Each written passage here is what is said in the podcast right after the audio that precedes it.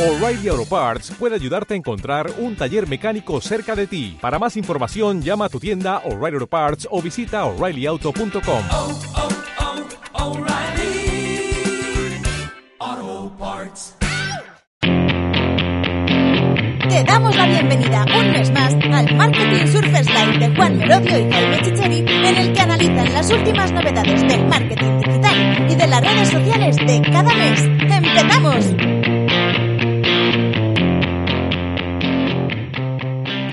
¿Qué tal? Eh, bienvenidos al eh, Marketing Surfers Live del 15 de abril de 2019. Un Marketing Surfers Live muy diferente al que tuvimos la última vez, porque la última vez era un live normal, como hacíamos, como hacíamos siempre, un live en el cual pues eh, hablábamos de nuestras últimas novedades, hablábamos de, de algunos consejos de marketing, hablábamos de, de, herramientas chulas, hablábamos de las últimas novedades del marketing digital y la gran novedad del marketing digital ahora, a día de hoy, es que no hay mayor novedad que la del COVID-19 y para eso pues hemos decidido hacer este live especial donde como comentaba estábamos retransmitiendo a través de a través de Facebook, a través de YouTube y a través de y a través de Zoom. Luego lo grabaremos y lo, y lo colgaremos y la gente podrá verlo eh, de nuevo en diferido en nuestro blog. Juan, ¿cómo estás? Pues muy bien, bueno, dentro de todo lo que bien que se puede estar, pero, pero perfecto, ¿no? Adaptándonos todos a las circunstancias, que es algo ya común. Muy bien. Ulises Tulia, ¿qué tal por ahí, por Valencia? Todo muy bien. Pues muy sí, bien, también ya. dentro de lo que cabe, bastante bien. Genial. Y Julio, ¿tú qué tal? ¿Cómo estás? Pues igual, yo creo que todos estamos un poco expectantes, ¿no? Superando poco a poco este primer paso y a ver qué pasa con el segundo cuando empecemos poco a poco a salir de aquí, que es la... donde está el tema, que no sé cómo Bueno, pues, pues todos estamos muy bien, pero yo creo que este no es el reflejo de la sociedad, con lo cual No. nos, podemos, nos podemos considerar privilegiados. Bueno, ¿de qué vamos a hablar? De cómo está afectando el COVID-19 al tejido empresarial del marketing digital.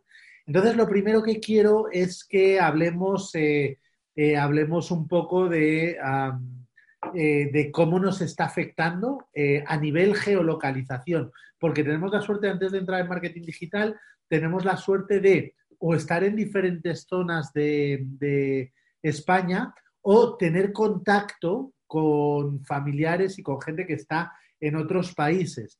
Entonces, Julio, ¿qué tal por Valladolid y con tus socios de Galicia? Bueno, Eh, pues ¿estáis bien. viviendo igual? ¿Hay diferencias?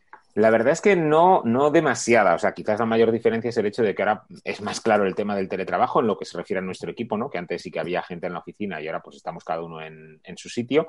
Eh, pero luego lo que a mí me parece más relevante es, insisto, en la incertidumbre. O sea, ahora mismo nosotros cualquiera de nosotros, de los que estamos hablando aquí, pues estamos muy acostumbrados al tema del teletrabajo, no nos ha llamado demasiado la atención, es algo, pues en cierto modo, habitual en nuestro día a día, ¿no? El hecho de que no estemos trabajando en una oficina tampoco implica demasiado porque sabemos manejarnos con los medios eh, técnicos, ¿no? Y poder, poder hacer todo esto que, que hacemos. O sea, no hay gran diferencia. A nivel de proyectos y tal, no ha cambiado gran cosa. De hecho, han empezado a surgir proyectos un poco por la emergencia de que muchas empresas, o bien que conocíamos y que estamos haciéndoles cosas, o bien empresas nuevas, necesitan meterse más en serio en temas de e-learning o en temas de e-commerce, ¿no? Entonces ahí... no, te, no te adelantes que ahora Ah, vale, vale, vale. No, no, no. Sí, sí, en principio no, no noto gran diferencia desde el punto de vista personal y de equipo, porque el, el teletrabajo para nosotros es algo muy habitual y en ese sentido no, no veo gran dificultad. Muy bien. Ulises, Tulia, vosotros tenéis que darnos tres perspectivas. La primera, la de Valencia, la segunda, la de México. Y Tulia, aunque cuando le escuchéis hablar eh, diréis, ostras, pues esta es mexicana. No, no, no, no, no. Ella, bueno, ahora, ahora, nos cuenta, ahora nos cuenta su historia. Contadnos cómo se está viviendo, qué diferencias hay entre las diferentes localizaciones, cómo lo habéis vivido esta semana. Entre las tres es muy- hay muchas, Muy muy diferente. diferentes. Eh, en Valencia, a mí eh, creo que como si, algunos se enteraron y por ahí estuvimos compartiendo incluso nosotros en nuestras redes, a mí me parecía que Valencia tardó en entrar en como en, eh, digamos, de propia iniciativa de las personas. No fue como, quizás lo empezamos a ver más eh, en, en Madrid empezamos a ver noticias, cómo se empezaba la misma gente a tener la iniciativa, y aquí seguíamos en fallas. No sé si recuerdan, por aquí Sí. teníamos... Estuvimos con vosotros, además. Y nosotros seguíamos en fallas. Entonces, Sí. eh, Y recuerdo que la gente, incluiros en ese grupo, porque yo iba con mascarilla ajá. ¿eh? y vosotros me mirabais raro. sí.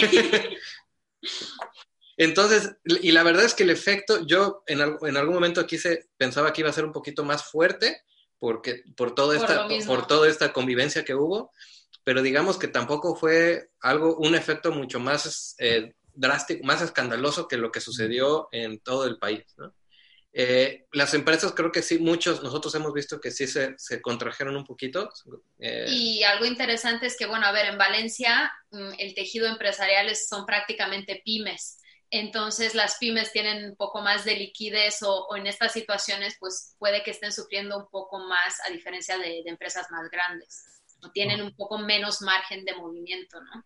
Y muy turístico, Valencia. Y Y, es- aparte- y eso, el- el- el- en la comunidad valenciana, pues un, el principal motor de la- eh, económico sigue siendo el sector de servicios y, en- y del sector servicios un gran alto porcentaje es eh, todo el tema de turismo.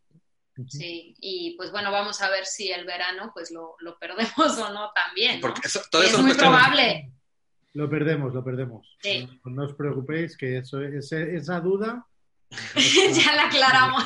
Y luego, en México, a mí esto es algo que no sé si por ahí llegaron a ver memes, noticias, videos del presidente de México. Yo creo que fue el único presidente eh, que decía que, que no pasaba nada, que había que abrazarse, que, que, que esto no, no, no, no tenía mucho peligro, que no había que perder el contacto.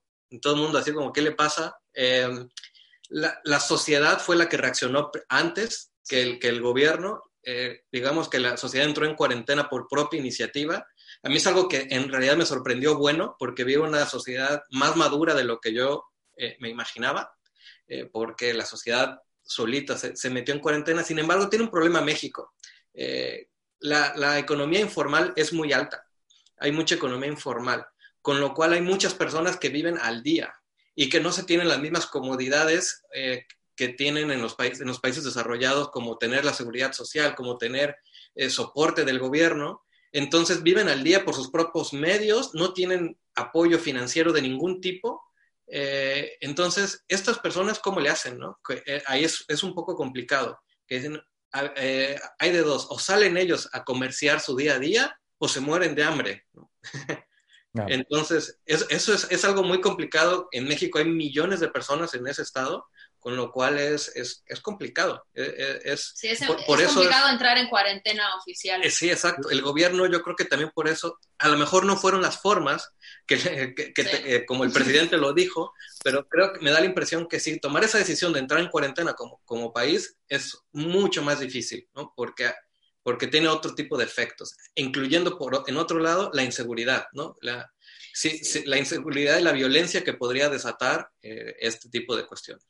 Sí, la verdad es que nosotros eh, eh, en alguna zona de España lo estamos viviendo, eh, no sé si habéis visto los vídeos de la línea de, de la Concepción en Cádiz, que es una barriada bastante pobre y que, y que, bueno, pues por estar tan cerca del estrecho está muy influenciada por la droga y tal. Y, y, bueno, pues como bloqueaban calles y no dejaban entrar a la policía y, y, bueno, pues yo creo que es algo similar a lo que podéis estar eh, contando, aunque aquí la gente, pues esa gente sí que tiene una seguridad social universal y sí. sistema de salud universal y tal. Decías que, que vuestro presidente era el, eh, ha sido el único que, que, que ha negado un poco la evidencia, pero yo me voy a Trump por ejemplo. Sí, yo iba a decir eso. Claro, y luego, y luego Boris Johnson, que casi se nos queda en el camino. O el de Nicaragua, que está desaparecido, que se ha ido. ¿Ah, sí? Literalmente no se sabe dónde está. En no Managua hay solo tres casos supuestamente confirmados y está todo al, al, día. Lo digo porque además conozco gente allí y está todo como la normalidad. La gente va al colegio, todo igual. Estará en los Hampton, ahí donde va, no, no sé si habéis visto lo de los Hampton, que que ahí la gente paga 200.000 euros y tiene una suite, le llevan el, ah. todo desinfectado, todo tal. Eh, y luego tenemos el caso de Putin, que ese sí que puede sacarse, perdonad por la expresión, pero se puede sacar la chorra y decir, mira, aquí estoy yo y mis jugadores de fútbol siguen dándose abrazos y tal, porque aquí no pasa nada. ¿Eh? Sí. O sea que, muy bien, muy bien. Tulia, cuéntanos eh, tu historia. Pues muy bien. Bueno, aunque no se me note mucho, eh, pues también les cuento. Yo soy de Rumanía. Bueno, nací, crecí allá. Llegué a México, pues ya para la universidad prácticamente. Bueno, llegué poquito antes en un intercambio.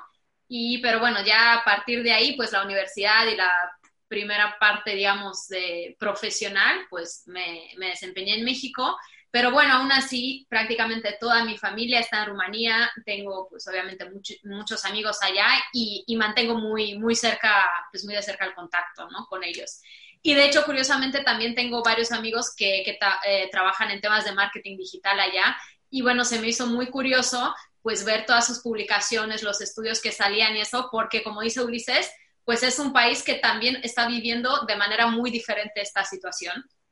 Entonces, digamos que, que tenemos así tres países con tres situaciones muy distintas.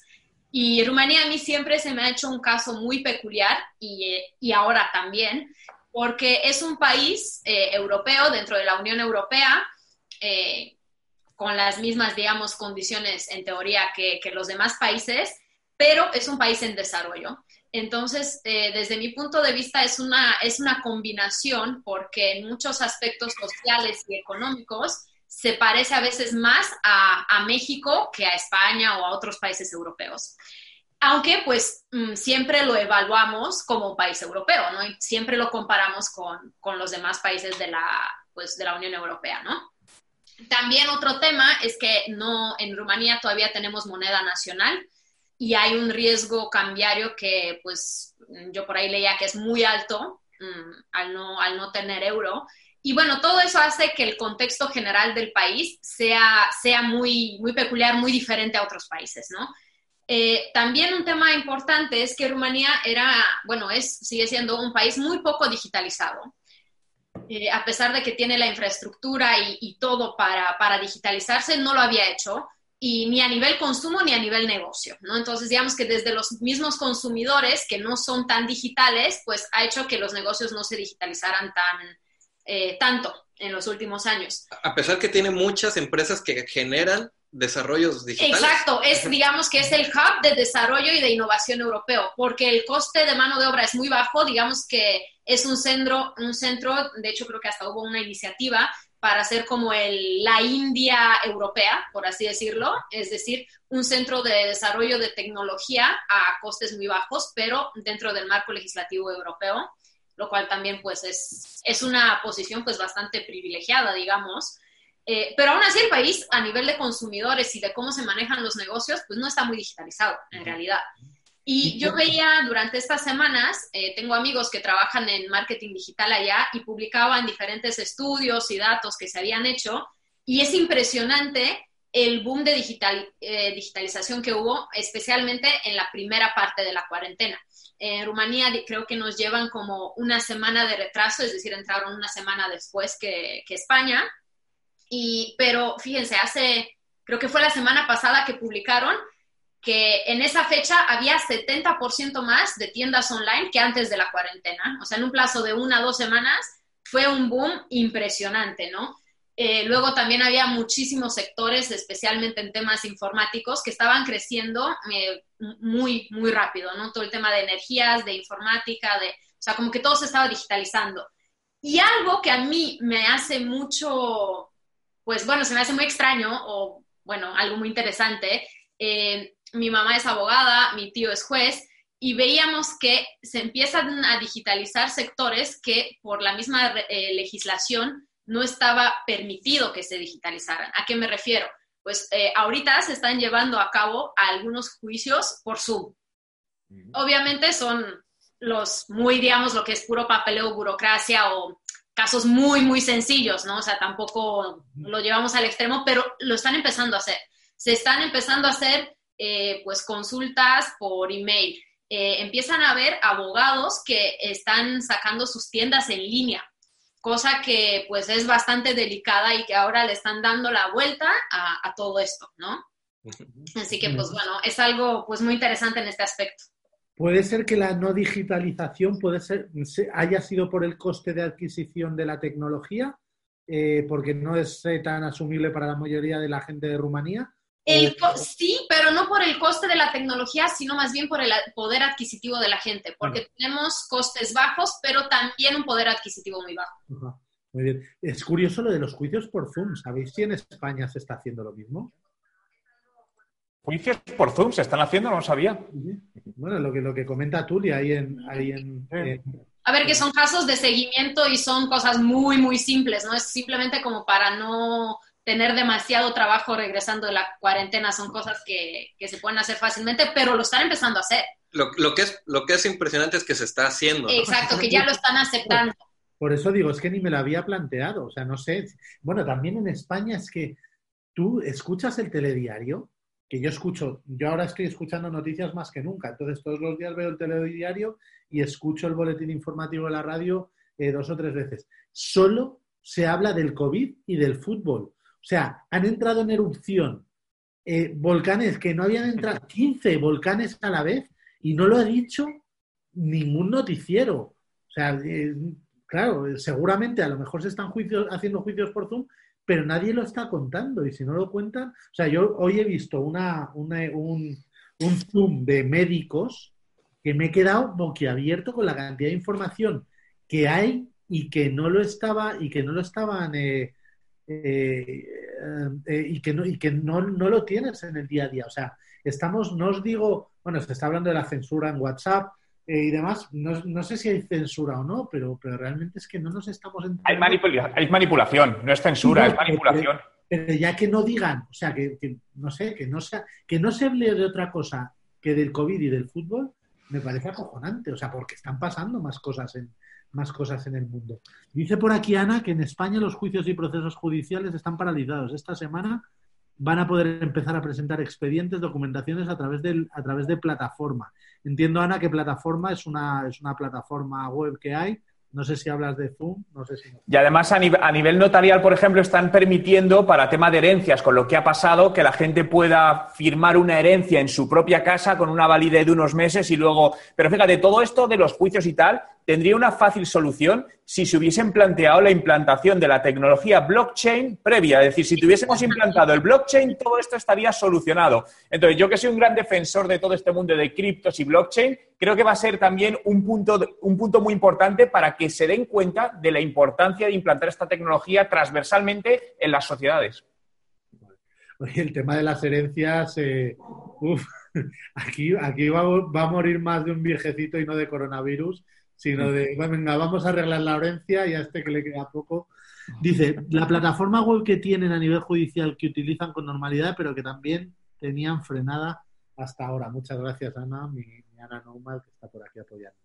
Vale, pues eh, vamos a pasar, vamos a cambiar de tercio porque vamos a hablar de, ya hemos hablado de afectación por zonas, vamos a hablar de afectación del COVID por áreas de trabajo, porque tenemos la suerte de tener a Ulises y Tulia, que son nuestros socios en Valencia, que prácticamente están vendiendo servicios. A Julio, que, se dedica al video marketing y al desarrollo web. Y a Juan y a mí, que tenemos muchos negocios y podemos opinar muchos, muchos negocios relacionados con el marketing digital. En cuanto a. Luego hablaremos de pagos, de cómo nos está afectando a nivel de cash flow y luego pues de otras experiencias y consejos que queramos dar, que queramos dar cada uno. Entonces vamos a pasar a la, a la siguiente parte. Entonces, eh, aquí yo creo que vamos a poder hablar más Juan, eh, eh, Juan, Julio y yo, cómo está afectando a nivel de desarrollo web. Entonces, Julio, te he cortado un poco al principio. Cuéntanos lo que nos estabas contando. ¿Te están cancelando proyectos? ¿Están saliendo más proyectos? Cuéntanos. No, al, en principio a nosotros nos están saliendo más proyectos, al menos más presupuestos, ¿no? Sí que han surgido eso, eh, urgencias, como decía antes, de crear comercio online para intentar vender stock, ¿no? Nos pasó con una marisque, con una empresa que se dedica al marisco, ¿no? Una cetaria de marisco, y dijeron, necesitamos una web ya porque tenemos, tenemos mercancía y tenemos que moverla, ¿no? Entonces, bueno, pues tuvimos urgentemente que prepararlo. Gente que daba clases físicas y que ha tenido que pasar su modelo online. Y gente que nos está pidiendo ya eh, presupuestos, ya no solamente para lo que es hacer una web o un e-commerce, sino una plataforma completa en la cual llevar los contenidos que hacían habitualmente o incluso la parte de eventos, de lo que hablaré más bien en, la parte de vídeo. O sea, por un lado yo eh, creo que ahora eh, estamos todos un poco con, con esas expectativas de qué va a pasar luego, entonces no hay quizás mucha alegría, está la gente empezando a mover fichas, pero quizás no se arriesga a dar el paso. Hemos dado bastantes presupuestos, pero no se ha aceptado todavía ninguno, ¿ok? Pero, eh, claro, todo dependerá de cómo arranque después, ¿no? Por eso digo que esa incertidumbre que viene después será importante. Pero en nuestro sector, si estamos mínimamente preparados, yo entiendo que es uno de los que va a crecer en detrimento de que haya, lógicamente, eh, sectores de nuestros clientes habituales que puedan caer, sobre todo pues, temas de restauración, temas eso de viajes, cosas de este estilo, que lógicamente van a, van a estar muy, muy damnificadas, pero que van a provocar que otras, eh, otros sectores necesiten empezar a moverse en algo que no se habían planteado anteriormente, como por ejemplo comentaba ahora Turia con el tema judicial, ¿no? Hay muchas cosas de las grandes empresas, corporaciones, lógicamente del tema público, que tienen a, la fuerza que adaptarse a todos estos temas. Entonces, en ese sentido, soy optimista, pero teniendo en cuenta que esto va a afectar también a otros clientes. En cuanto al tema de pagos, tampoco nos ha surgido nada. Nosotros espera, trabajamos. Espera, espera, espera, Vamos con el tema de pagos. No, me preguntabas con el tema de. Ah, vale, sí, con el tema de cancelación de proyectos. Sí, de cancelaciones. Por ahora no ha habido. estábamos eh, haciendo proyectos. De hecho, uno que estaba mm, prácticamente terminado y que era de un importe bastante alto, y estábamos un poco preocupados y terminaron de pagarlo. O sea que por ese sentido, estupendo, ¿no? No hemos tenido ese problema. Nuestro modelo generalmente es eh, el tema del mantenimiento. O sea, hacemos una web y cobramos después un mantenimiento mensual. Ningún cliente de los muchos que tenemos nos ha dicho de cancelarlo, por lo menos por ahora. Solamente uno nos dijo que si podíamos reducirlo pero vamos, fue una tontería, pero en ese sentido no nos está afectando. Pero insisto, yo creo que estamos todos un poco con esa incertidumbre de qué pasará cuando esto, cuando esto baje. Claro, es que aquí puedes prescindir de, determinados mantenimientos, pero el mantenimiento de tu web es complicado. Claro, todas estas empresas tienen que saber que detrás de eso, o sea, que ya no solo la inversión en la web para sacar marisco, es que la web, si tú no la mueves, eh, eh, no vas a vender absolutamente nada, por lo tanto también vas a tener que invertir en, marketing. Se ha movido, yo no sé si lo habéis recibido a través de WhatsApp, donde pues eh, justo esas empresas a nivel de stock lo que están haciendo es eh, enviando WhatsApps a todos sus conocidos y se está viralizando donde ahora puedes conseguir carne muy, muy buena a precios súper económicos, porque si no, es que esa carne se, se, pierde. Nosotros ahora mismo, os voy a contar eh, me apunto dos cositas que no quiero que se me olviden. Eh, eh, nosotros ahora mismo estamos, y esto lo digo por si alguien le, ve la manera de ayudar, este, hemos, hemos iniciado dos iniciativas. Una que es una cadena de favores, que la hemos iniciado desde Revenue Nomads, donde donde, bueno, quien quiere ayudar, pues pone ahí eh, la, ayuda, la, ayuda que puede prestar y quien necesita ayuda, pues pone ahí, pues en ese, en ese artículo la, ayuda que, quiere recibir. Y la verdad es que estamos ayudando a mucha gente y esto nos ha permitido entrar en un proyecto que se llama Turismo, Red de Turismo Solidario, por ahora solo tenemos Facebook e Instagram. Hay metida muchísima, muchísima gente. Hemos conseguido unas grandes, porque es que ahora mismo estamos en casa, pero vosotros no sabéis la cantidad de gente que hay ahora mismo eh, sin nada, o sea, en la calle y sin poder comer. Entonces, hemos, hemos conseguido unas cocinas inmensas de, una, de, una, empresa que todavía no puedo, creo que todavía no puedo decir el nombre, y cocineros, y estamos empezando a mover a un montón de productores, de distribuidores y tal, pues para cocinar para esa gente. Con lo cual, si alguien, si conocéis a alguien que sé que, sé que puede ayudar, que puede involucrarse en eso, que me contacte y, le, le digo y le digo cómo. Y la otra cosa que quería comentar, ya no me acuerdo, así que voy a dar paso a Juan. Juan, eh, ¿cómo ves todo este tema del, del, web? Vamos a enfocarnos en tema, en tema web. A ver, yo creo que obviamente hay una paralización, como dice Julio, porque hay intenciones de hacer cosas, pero realmente la incertidumbre es lógica. Al final, eh, sobre todo, el, problema básico de todos es la liquidez. Es decir, vale, yo quiero hacer eso, pero si no tengo liquidez, no puedo invertir. Y si la tengo, tengo que ser cauteloso porque, bueno, es cierto que vamos a particularizar en España, que están diciendo que están dando ayudas para autónomos y pymes, pero bueno, no sé si alguien tiene alguna percepción que lo deje en los comentarios, pero es todo medio falso para los pymes y autónomos. Es decir, no sé si habéis oído el tema de las ICOs, que va a ayudar, pero realmente una cosa es lo que dicen en las noticias, por eso digo muchas veces que también es bueno ver otros canales, pero la SICO realmente la primera línea está preconcedida para grandes o, ciertos tipos de empresas y es muy probable que los que hayáis solicitado alguna en estos días os han dicho que no hay fondos. Esto es una realidad donde me incluyo que nos ha pasado. Entonces, esto también está dificultando sobre todo a las pequeñas empresas salir hacia adelante. Pero aún así, yo creo que Va, eh, para el mundo digital, para la parte web, va a haber muchísimas oportunidades cuando pase esto. ¿Por qué? Porque las empresas necesitan digitalizarse. Se han dado cuenta, esto ha sido como un tortazo de frente en la cara que no veíamos venir y dices, bueno, pues me pongo las pilas a lo bestia, ¿no? Incluso, fijaos, creo que la creatividad ahora mismo es de las mejores cosas para salir adelante. Incluso sectores tan tocados como es el sector de la restauración, que lo están pasando fatal porque obviamente están 100% cerrados y aguantando costes, ¿no?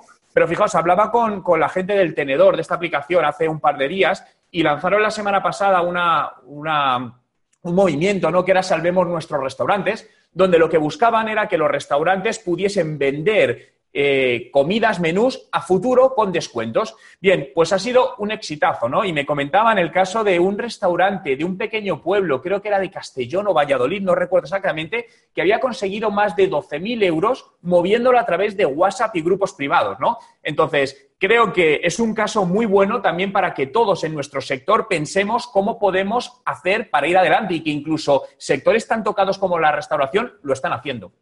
Sí han, creado una web, yo no sé si existía ya o, o la acaban de crear, pero ese, está, ese Argentina se llama comprafutura.com, ¿vale? Y bueno, pues es para todas estas empresas pues que, pues que quieren, que quieren eh, comprar ahora, o sea, que quieren vender ahora y entregarte el producto a futuro, pues con una ventaja. También se está haciendo en el sector hotelero y en el sector eh, turístico. Ah, y me acabo de acordar de, del ejemplo que os quería poner antes, que es eh, mi frutero. Bueno, mi frutero desde ahora. Es un tío que vive en Torrelodones y entonces se encarga, pues te trae pedidos una vez a la semana, eh, pues de su fruta, verdura y tal, con lo cual, bueno, pues los que están siendo avispados ahora serán a los que no les, a los que no le, a los que les afecte, les afecte menos. Vamos a por otro sector que también afecta y sobre todo a Julio, eh, que es, bueno, ya sabéis, nuestro socio en diloenvideo.com. Eh, y Julio, cuéntanos lo mismo, cancelación de proyectos y proyectos futuros de temas de video marketing. Sí, sí, aquí sí que ha habido una debacle, porque lógicamente al no poder salir a rodar, pues es que se queda parado todo. Nosotros teníamos comprometidas ya cuatro, cuatro eventos online, o sea, cuatro eventos físicos mmm, a lo largo de todo el año que se han cancelado, estas WordCamps de las que os he hablado en otras ocasiones. Eh, se suspendió la de Canarias, la de Madrid, la de Barcelona, eh, Irún, Bilbao, bueno, todas. Entonces todo eso pues ha sido una, una hecatombe. Eh, también, mira, con Juan mismo teníamos un proyecto para hacer una grabación y se, y se fue. Justo la semana que empezó todo tenía una grabación en Madrid de tema de colegios tampoco pudo ser. O sea, en ese sentido, todo lo que tiene que ver con rodaje se ha perdido. Sin embargo, eh, como os decía, lo que ha provocado esto es el interés por los streamings en online, streamings en directo, ¿no? Eh, y me están entrando cosas por allí, nos están entrando cosas ya no solamente de hacer un evento en sí, sino de hacer una plataforma, plataformas completas de e-learning en las cuales ir colgando contenidos en vídeo, empresas o incluso particulares que en su momento lo tenían un poco ahí como dudoso y que de repente han tenido que meterse rapidísimamente en ello, ¿no? De hecho, bueno, pues una de las primeras iniciativas cuando empezaron a crear tantas WordCamps fue crear una WordCamp online virtual que ya os anuncio que se va a celebrar del 5 al 9 de mayo. Es un evento completamente gratuito, de hay más de 1.600 inscritos y yo soy el responsable del equipo de streaming. O sea, vamos a hacer eh, dos eh, salas simultáneas durante las tardes y todo esto pues está provocando un empuje hacia ese, hacia ese sentido y a nosotros nos están viniendo ya eh, solicitudes de presupuesto para esto, para hacer streamings en la nube, porque claro, yo no me puedo desplazar tampoco, sea, tengo que ser un poco el gestión de todo eso, eh, poder conectarme con los ponentes, presentadores, todo esto y hacerlo a través de la nube. O sea, no que yo realice y envíe, sino que yo simplemente controlo eh, a un sistema que hay en la nube de cambio de cámaras, de recepción de la pantalla del ponente y ese tipo de cosas. O sea, por un lado, es una de otra de arena. Estamos abriendo un nuevo negocio que es el tema de los streamings online. Muy bien. Eh, mira, eh, dice Teresa respecto al tema anterior del ICO que decía Juan, en mi caso particular, que soy una CL unipersonal, me concedieron un ICO Hace dos semanas al menos. Sé que soy una privilegiada, el problema lo están teniendo los bancos que cada dos por tres les están pidiendo más cosas y más condiciones. La incertidumbre también les llega a ellos. En mi experiencia con la directora de empresas de CaixaBank de mi pueblo. Eh, yo aquí quiero añadir también una cosa y es que un cliente nuestro que nos había dicho que tenía que congelar los, los eh, pagos, eh, al final nos, nos, ha escrito y nos ha dicho que sería porque eh, que podía hacer frente a los pagos porque le habían concedido, concedido una ayuda. No sé de dónde, no sé exactamente, pero le habían concedido eso nos ha pasado también a nosotros, Jaime. Nosotros eh, nos avisaron nuestra gestora, justo el día que salía todo esto, lo solicitamos y lo pudimos conseguir en muy poco tiempo. O sea, nuestra experiencia ha sido positiva en ese sentido. Así como en años anteriores sería imposible, esta vez pues hemos llegado a tiempo y, pudimos coger un, crédito ICO para poder mantener un poco el tema de, pagos, sobre todo pagos de, de IVAs y ese tipo de cosas y de nóminas, ¿no? De seguridad social, básicamente. Genial. Eh, bueno, eh, sí que cierto que en este, que en este sector eh, eh, se, han caído, se han caído muchos proyectos en el tema del video del video marketing, pero tienes razón y sobre todo a nosotros, fijaros, nosotros en Marketing Surfers lo que buscamos es eh, transformación digital y dentro de eso buscamos la implicación del empresario en su estrategia de comunicación. Y hasta ahora muchos eran, empresarios eran reacios a ponerse una cámara delante. Y esto, como bien dices, pues hace que, que las personas le pierdan el miedo. No ya tanto de ponerse ellos delante de una cámara, sino que van a ver a un montón de gente poniéndose delante de una cámara, gente que tiene habilidades. Entonces, pues, es, interesante. No sé si hay alguien sonándose los mocos, pero voy a silenciar. No sé si lo oís. Voy a silenciar a algún participante que está. Vale. Vosotros lo oís, ¿no? Yo no oigo nada.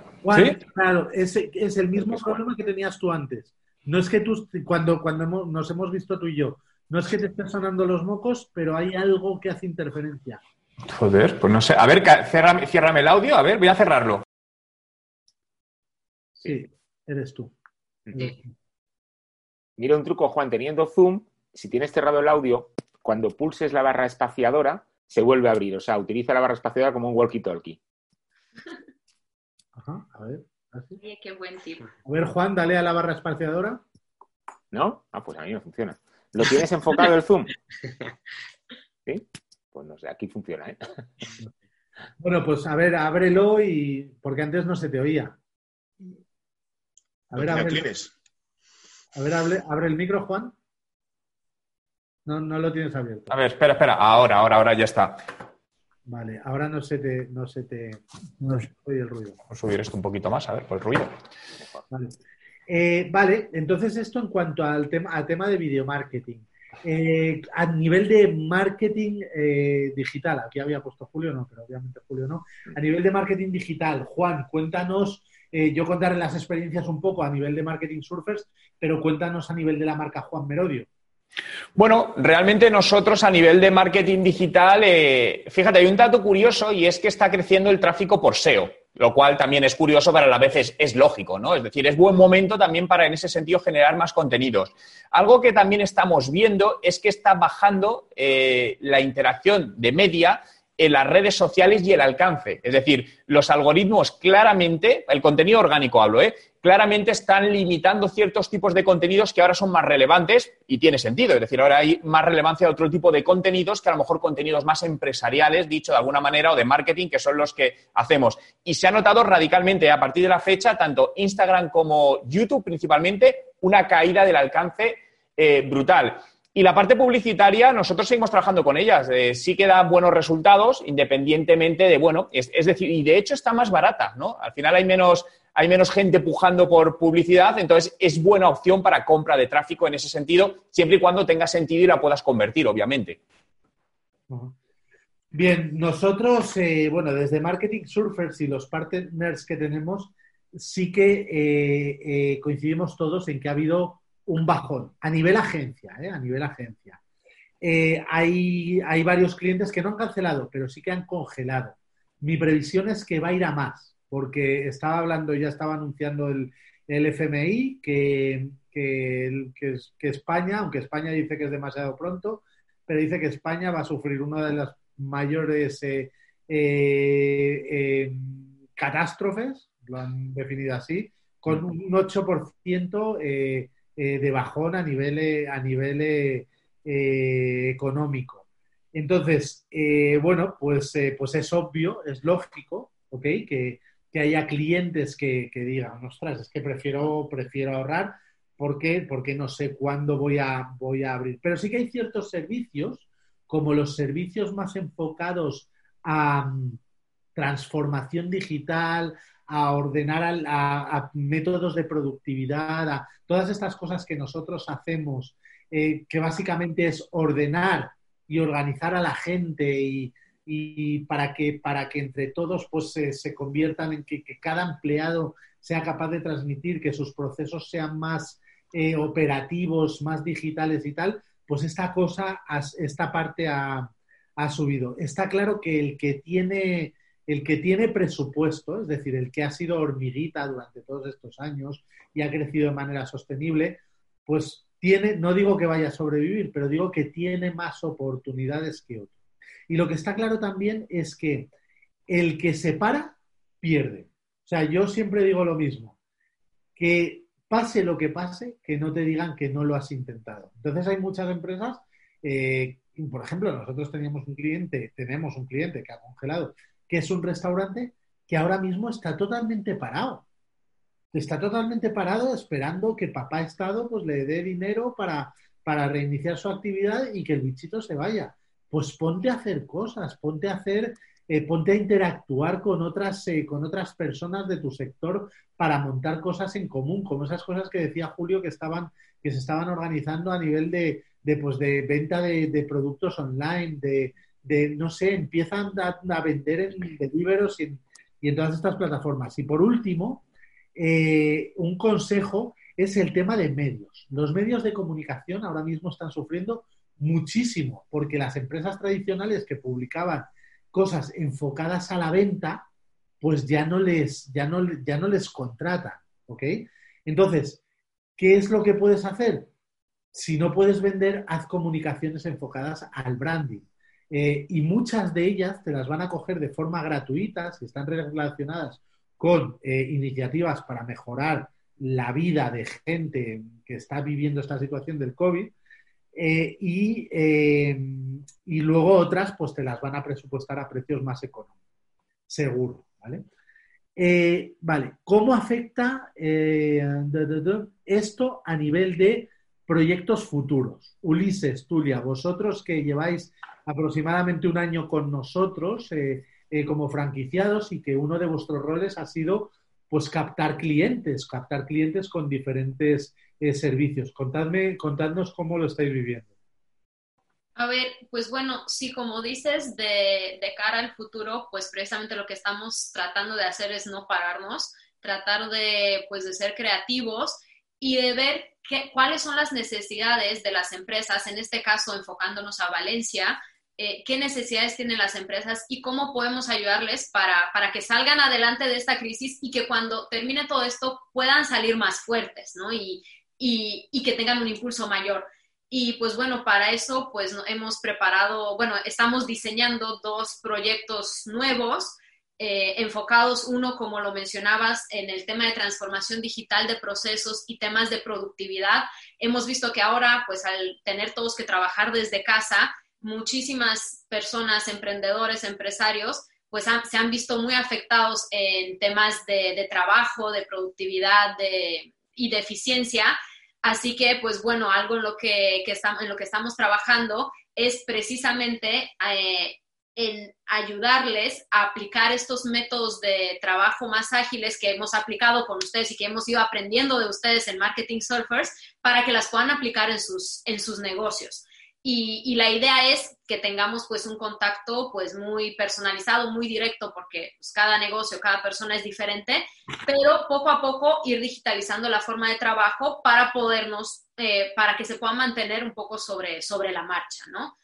Y, y, bueno, luego por el otro lado, algo que estamos viendo en las, en las empresas, y ahora sí más a nivel de, empresa en general, eh, es un, eh, nos estamos enfocando mucho a temas de estrategias. Eh, ¿Por qué? Porque al final ahorita estamos viendo que hay muchas empresas que están tomando decisiones sin cabeza y, y por miedo. Y eso yo creo que es un riesgo muy alto, tomar decisiones que no cuadran y, e irnos de, ir desgastando nuestros recursos por, por miedo, ¿no? Entonces ahora me pasa esto y soy muy reactivo y le meto aquí, le meto allá y al final pues me, me, quedo sin liquidez y cuando termine todo esto pues no sé ni hacia dónde voy. Entonces pues bueno, para eso eh, estamos trabajando en, en, un paquete, digamos, enfocado para las, para las pymes, que es algo, digamos, súper, eh, muy low cost, por así decirlo.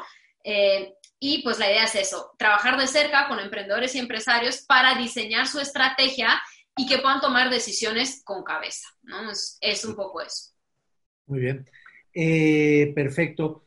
Eh, comentar a los que nos estáis escuchando que al final, eh, bueno, tenemos que acabar, seguramente nos quedan 20 minutos, tendremos que acabar a las 12 porque tenemos, tenemos luego reuniones y cosas, pero si da tiempo abriremos eh, micrófonos y resolveremos dudas y tal. ¿Vale? Así que vamos a agilizarlo un poco. Ulises y Tulia, eh, tenéis clientes en México que también os han, eh, os han cancelado, os han congelado algunos, algunas, eh, algunos proyectos, ¿no? Sí, fíjate que así como mencionabas que algunas, algunas empresas aquí están esperando, como dijiste, a papá gobierno, eh, en México pues no sucede, ¿no? Eh, es, es, va a ser, ser, mucho más complicado y no, no, estamos acostumbrados a recibir tantas ayudas de gobierno, por lo cual eh, las empresas lo que hicieron fue empezar a recortar gastos, ¿no? Nosotros teníamos algunos proyectos de implementaciones de, de, oficinas de direcciones de proyectos, de una oficina de innovación, lo cual, pues como ellos decidieron pararlo, eh, para, dijeron, bueno, ya no necesitamos ahora de, de, ustedes, vamos a ver, vamos a reinventarnos primero antes de poder decidir qué es lo que viene. Eh, y lo hemos estado viendo en, en muchas empresas que, que han que han congelado, como dices, conge sepa fue, es como una reacción nada más de miedo. Me congelo, paro todos mis gastos, pero tampoco, no hago nada. pero tampoco estamos pensando por la, porque es una incertidumbre también a, de, a nivel gobierno, qué es lo que va a pasar, qué es lo que viene. Me quedo solamente parado, pasmado, y, y, y eso también lleva consecuencias pues negativas, ¿no? Yo creo que hay que tener la cabeza un poquito más, más fría, fría eh, generar una buena estrategia para ver cómo voy a afrontar después. Como lo has mencionado en algunos videos, Jaime, pues irnos a, quizá al, al a, a, lo, a, lo, más pesimista y a partir de ahí, pues plantearnos qué es lo que vamos a hacer, porque sí, tenemos, tenemos que hacer un escenario negativo para que podamos empezar a tener acciones que realmente me vayan a, a hacer de provecho y que no sea solamente congelar pagos, que no sea solamente eh, contraerme. Sí, fíjate en cómo nos estamos quejando en España de que las ayudas, el gobierno, no sé qué. Iros a México y escuchad lo que, lo que os dice Ulises de otros países, de cómo está afectando y, y países como Estados Unidos, cómo les va a afectar a nivel de sanidad. Eh, y luego quejaros de lo, que, de lo que hace el gobierno. Sin meternos aquí en ideologías políticas, sí, no. lo han hecho bien o mal, pero, pero lloramos, muchas veces lloramos y no sabemos las cosas, las cosas tan buenas, tan buenas que tenemos.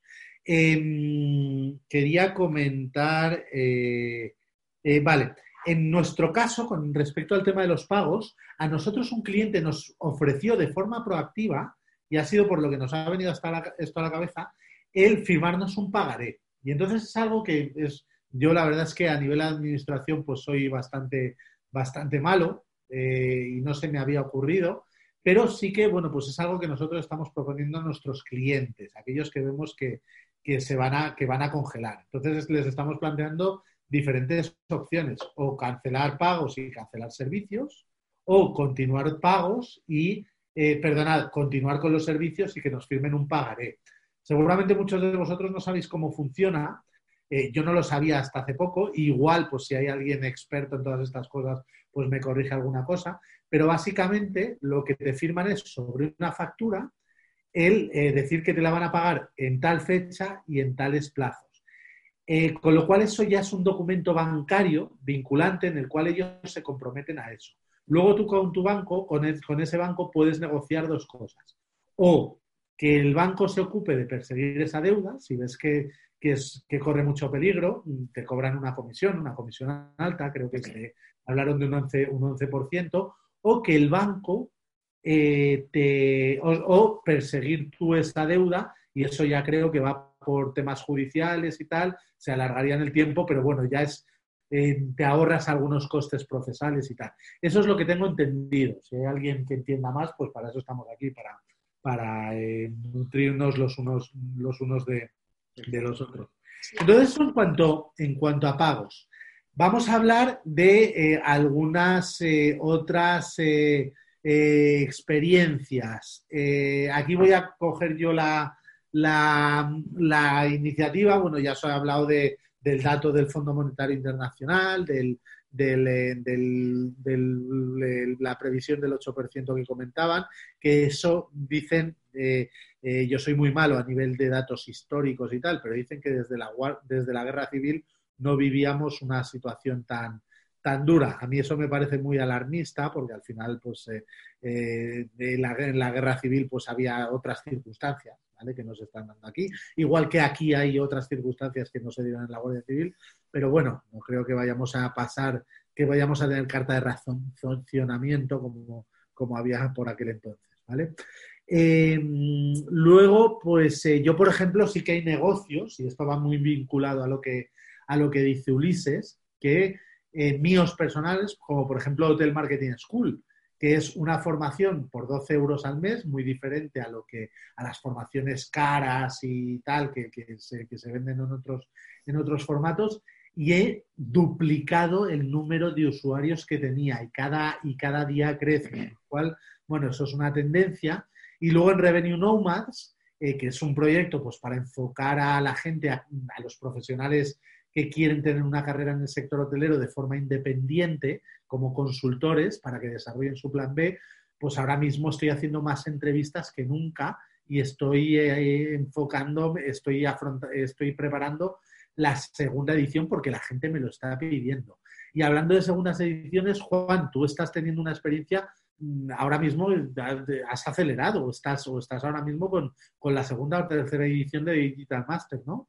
Sí, estamos con la segunda, es decir, de hecho arranca el próximo lunes, eh, ya vamos con la segunda promoción. Obviamente, bueno, no, no nos podemos quejar, las cosas van bien, pero es cierto que hay mucha gente que nos decía, bueno, pues que iba a esperar la tercera, pues porque ahora no le venía bien. Eh, lo que sí hemos hecho también es dar más facilidades, sobre todo en los pagos, que sabemos que ahora es el punto de fricción más, más grande que hay. Pero bueno, es algo que yo creo que al final no puedes parar, tienes que seguir hacia adelante y, al- y yo creo que por resumirlo de alguna manera diría que ahora tenemos que trabajar el triple para conseguir la mitad de resultados que conseguíamos antes. Sí, está total. Yo estoy trabajando más que en mi vida, más que en mi vida. O sea, no paro. Los fines de semana a tope, o sea, estoy que no paro. Juan, una pregunta. Cuando dices, hablas de dar facilidades en los pagos, ¿te refieres a, a- a racionarlos, a fraccionarlos? Sí, financiación, es decir, financia- el máster, por ejemplo, son cinco meses y lo que hemos dado es la opción de pagar mes a mes. Por 99 euros al mes puedes acceder al máster. Entonces, de esta manera, pues al final se te hace mucho más sencillo. ¿Y lo financias tú o lo financia un banco? Eh, lo financiamos a través de una plataforma, no lo financiamos nosotros directamente, es a través de una plataforma donde el usuario automáticamente se le van haciendo los cargos mes a mes. Ah, ¿Y qué puedes decir qué plataforma es? Sí, es Hotmart. Yo trabajo con Hotmart y Hotmart te, te- te mete todo el tema de integración. Incluso para países como Colombia y México tiene un acuerdo con bancos para también una financiación un poco más avanzada, dicho de alguna manera. Yo es que como me niego a pagar a Hotmart y a nadie, yo me estoy montando mis programas de afiliados yo solo y la financiación la hago con Banco Sabadell, que lo que hacen es lo mismo, lo que pasa es que ellos son quienes asumen el, eh, todo el trabajo de financiación y claro, y el coste de financiación lo, lo asume el, el- el- el candidato, el alumno. Eh, muy bien, eh, Ulises, Tulia, eh, eh, eh, Julio, ¿algún consejo, alguna experiencia, algo que ya que queráis eh, comentar, alguna cosita más? Por- nosotros en principio lo que estamos es eh, teniendo en cuenta, sensibilizándonos con eso, ¿no? Con lo que decís, ¿no? Que hay gente que no se quiere arriesgar. No es que a lo mejor no tenga esa liquidez ahora, pero como viene toda esa incertidumbre, dices, oye, ¿cómo va a afectar a lo mejor algo que no tiene mucho que ver con el tema de la restauración mm, mi producto?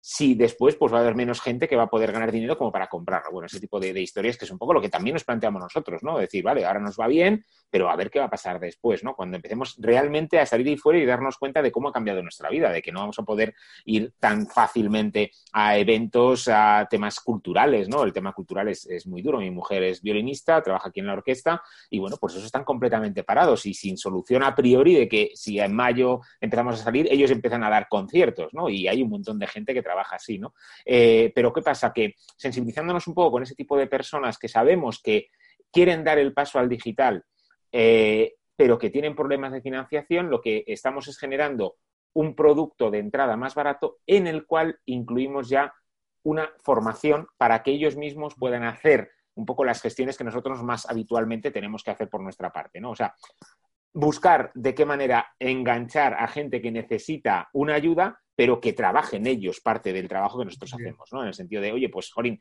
eh, cosas, mm, un, un, comercio online, cómo darte, o sea, cómo conectarte con la pasarela de pago o cómo activar o ajustar los gastos de envío, que siempre son un poco rollo y que siempre lo hacemos nosotros. Bueno, por eso lo generamos dentro de una, un repositorio de ayuda y lo pueden hacer por ahí. Que ven que se leen al final y no, nos, nos contratan una consultoría sencilla y por lo menos estamos empujando a que puedan hacer ese tipo de, de iniciativas. ¿no? O sea, que también tenemos que sensibilizarnos con eso, igual que decía Juan, de fraccionar pagos. Pues esto es una cosa parecida, ¿no? Muy bien. Dice, vamos a pasar a las preguntas. Dice Ansus, que la verdad es que nos vemos últimamente en muchos debates.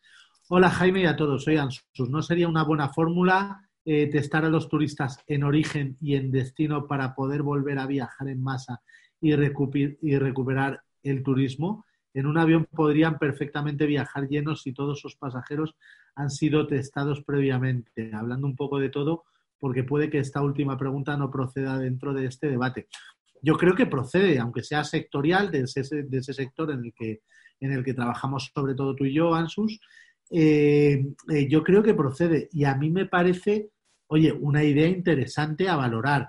Eh, luego ya, pues, aquellos que, que, que, realmente tienen la foto global de, oye, a ver, es que si no nos podemos permitir unas mascarillas, nos podemos permitir un aparato de estos para todos los vuelos, no lo sé no lo sé, pero a mí me parece una buena iniciativa. Así que, oye, si puedes plantearla en algún sitio, genial, planteala. Eh, luego, eh, otra persona nos dice, Jaime, yo quiero aprender muy bien el revenue para incorporarlo en mi proyecto. No digo el nombre porque me lo ha puesto en, en privado. Bueno, pues eh, ahí tienes todas mis cositas. No sé si alguien quiere en estos siete minutitos que nos quedan abrir el micrófono, hacernos una pregunta. Lo podéis hacer los que estáis en Zoom. Mientras tanto, voy a meterme en, en, YouTube y en Facebook para ver si hay alguien que, que deje una pregunta. Y nada, cualquier, eh, cualquier duda, cualquier cosa que queráis plantear.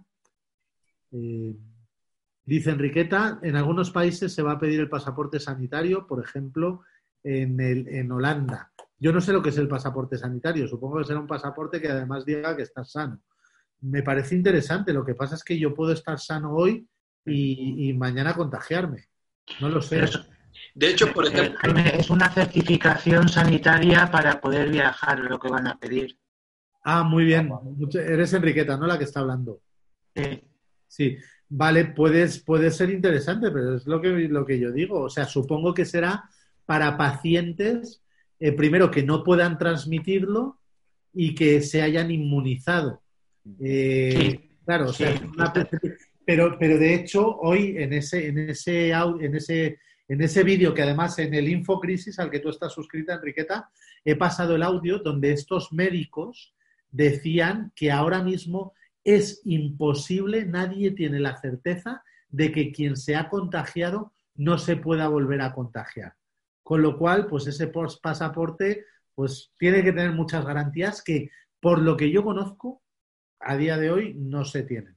En Corea del Sur ya empezó, no sé si, es, si vieron que en Corea del Sur ya empezaron lo, otra vez nuevos casos con personas que ya habían sido dados de alta. Sí, es verdad, lo dijeron, cierto. Y no, pero desde el principio, ¿eh? desde el, de hecho, de hecho hubo un tío que, que, que, salió del hospital por su propio pie, perfecto y tal, y a lo, al tiempo palmó.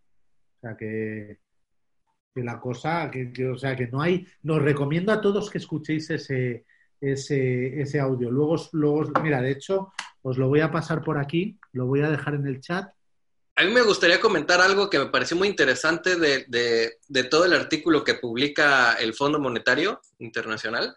Eh, me parece interesante ver la gráfica del comportamiento por zonas, de cómo va, cómo va a afectar el crecimiento, bueno, el, el del crecimiento del, del PIB, pero en la zona de desarrollo de Asia se mantiene, digamos, todavía en positivo. Hay un gran decrecimiento, pero se mantiene positivo. Es decir, que prácticamente ellos no entran en crisis.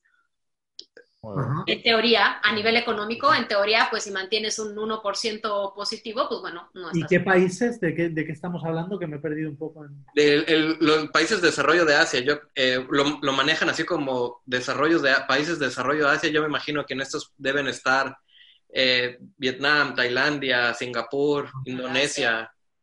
Ajá.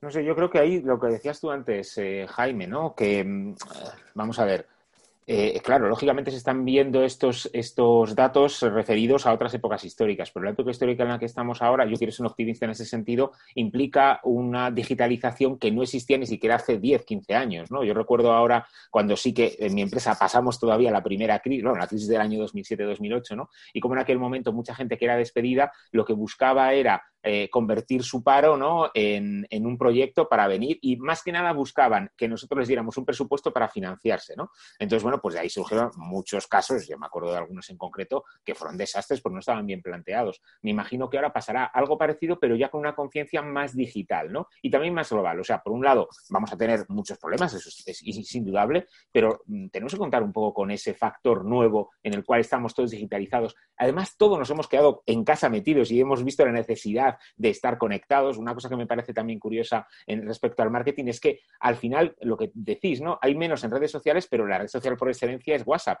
Y como habéis dicho muy bien, nuestros clientes están anunciando a través de sus WhatsApp personales los productos o las cosas que quieren mover. O sea, que también tengamos un poco en cuenta ese detalle, ¿no?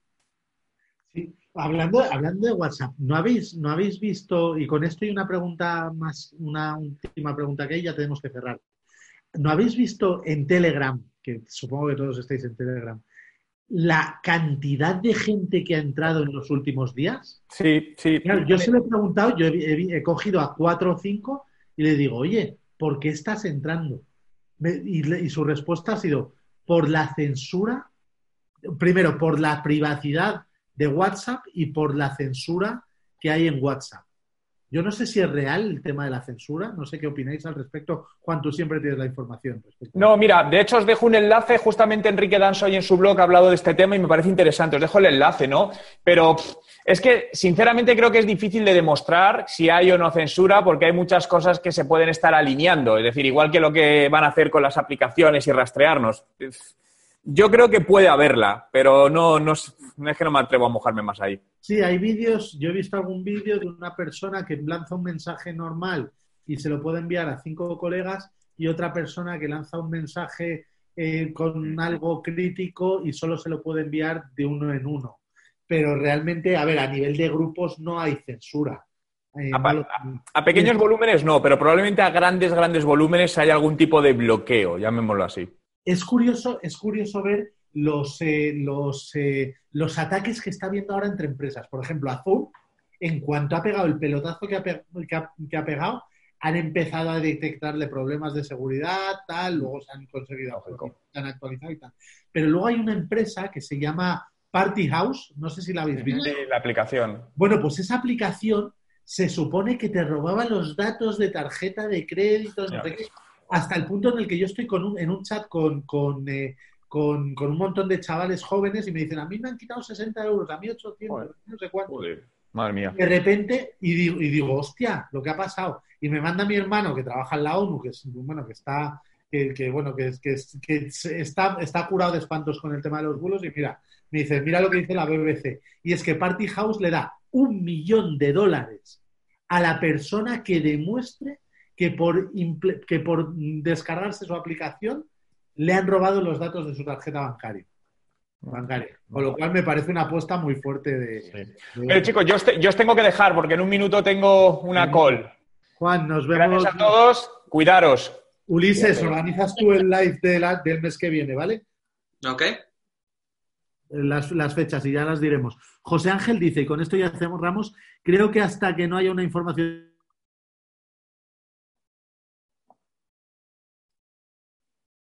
Se trabó. Se cortó Jaime, ¿no? Se cortó Jaime. Eh, A ver, Jaime, se te cortó. Repite, por fin. Ah, vale, dice, dice José Ángel. Dice, creo que hasta que no haya una información totalmente fiable sobre el tema de posibles recaídas o si un recuperado puede infectarse con otra cepa del virus, las previsiones de recuperación serán complicadas, ¿verdad? En otro tipo de crisis en las que la recuperación supuso 5 o 6 años, no sé si había esta variable con tanta incertidumbre. Yo estoy totalmente de acuerdo. El otro, eh, eh, yo ya he visto eh, un, estudio del cual se han hecho eco va- varias, varias, varias, varios medios y tal, en el cual hablan de cuatro fases. Hasta que no se puede se supere la primera fase, que es la de los test, es decir, hasta que no hagamos test representativos, no se va a poder hacer ninguna previsión a futuro. Lo cual ese es, ese es un poco mi punto, mi punto de vista. Bueno, chicos, eh, no sé si tenéis algo más que añadir y si no, pues, eh, pues eh, aplazamos al siguiente live, que será más o menos por estas fechas del mes que viene. Y espero, bueno, iba a decir que esperemos que todos estemos eh, saltan- eh, saltando y corriendo por la calle, pero, pero no lo sé, no lo, lo dudo. Todos seguro Sí, sí, hacemos el live desde un parque acá. pues sí. para celebrarlo. sí. Bueno, un abrazo a todos, muchas gracias y Gracias. nos vemos el mes que viene. Venga, chao. Gracias, un abrazo. Chao. Chao.